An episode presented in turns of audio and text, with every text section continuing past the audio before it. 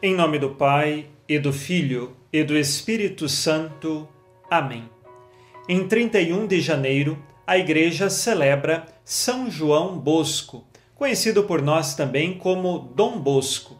Ele nasceu na Itália no ano de 1815. Vinha de uma família pobre. O seu pai se chamava Francisco, sua mãe Margarida. Quando ele tinha dois anos de idade, o pai faleceu mas a mãe continuou a educação do filho, sempre lhe ensinando o temor de Deus, a virtude e a piedade cristã. Mais tarde, ele decidiu ingressar no seminário. Estudou, se desenvolveu muito bem nos estudos e em 1841 ele foi ordenado sacerdote. Como sacerdote, começou a ajudar São José Cafasso na educação de crianças e jovens e ali já crescia no seu coração o ardor para educar a juventude.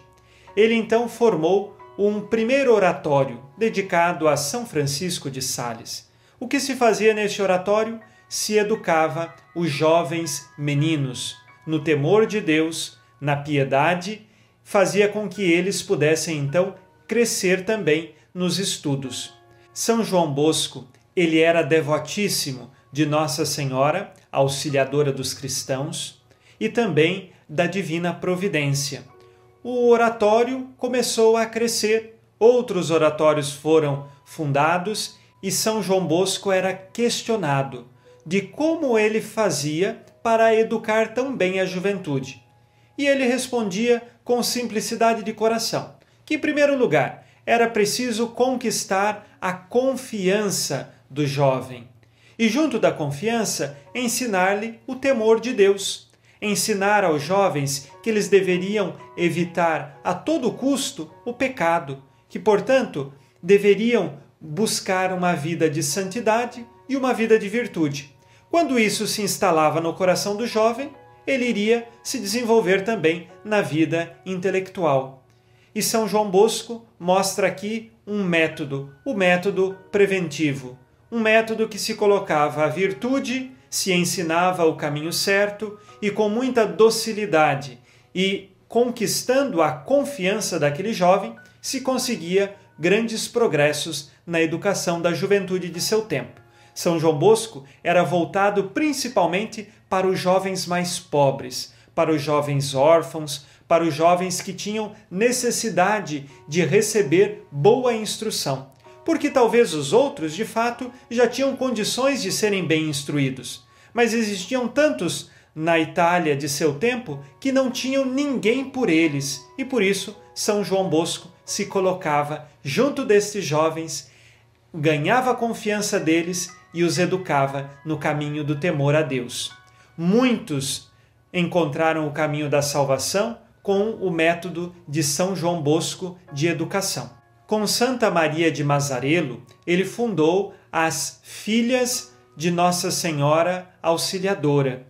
E também ele fundou os Salesianos, estes que eram os educadores da juventude através do oratório e do método de Dom Bosco. Uma das características da vida de Dom Bosco era a alegria, sempre sorridente e pronto a amar aqueles que precisavam. Portanto, Dom Bosco, onde chegava, trazia alegria, confiabilidade para com os jovens e os levava sempre para o caminho de Deus. Eis aqui o segredo de Dom Bosco. Hoje nós pedimos a sua intercessão para que também saibamos encontrar o caminho da virtude, o caminho do temor a Deus e, principalmente, ter no coração o desejo de não pecar, de buscar lutar contra o pecado. Dom Bosco sempre dizia: Dai-me alma e ficai com o resto.